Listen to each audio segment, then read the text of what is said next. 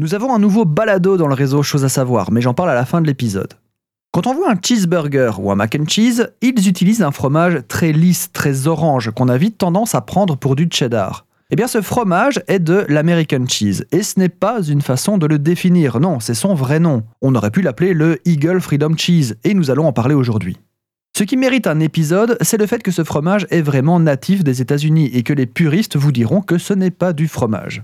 Mais d'abord, un point sur le fromage en Amérique du Nord. Amérique du Nord et fromage ne sonnent pas aussi naturels que France et fromage, ou Suisse et fromage, ou Belgique et fromage, ou Hollande et fromage. Bref, il semble que le business du clacos soit l'apanage du vieux continent.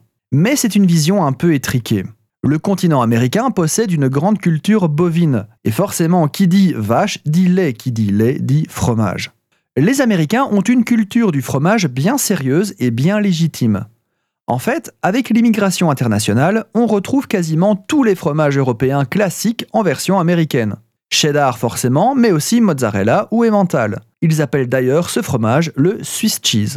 Et notre American cheese dans tout ça? Eh bien, il s'agit d'une invention. C'est un processed cheese, donc une préparation alimentaire à base de fromage. Un fromage fondu, en somme.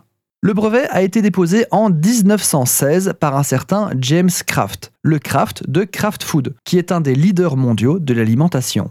Alors, l'idée de Kraft a été de racheter les fins de fromage que personne ne voulait consommer. Les fonds de cuve, les croûtes, les mules cassées, ce genre de choses.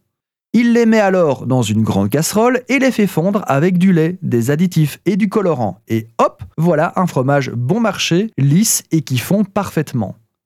Évidemment, déjà à l'époque, les fromagers se sont insurgés contre l'appellation fromage de ce produit et c'est logique vu le pied de nez que leur fait cette recette. Mais bon marché plus vente de masse ont rendu ce fromage ultra populaire, et ce encore à l'heure actuelle. Voilà donc l'origine de cette préparation à base de fromage qu'on vous vend emballé individuellement dans des petits plastiques pour garnir vos croque-monsieur. Ce n'est pas du cheddar.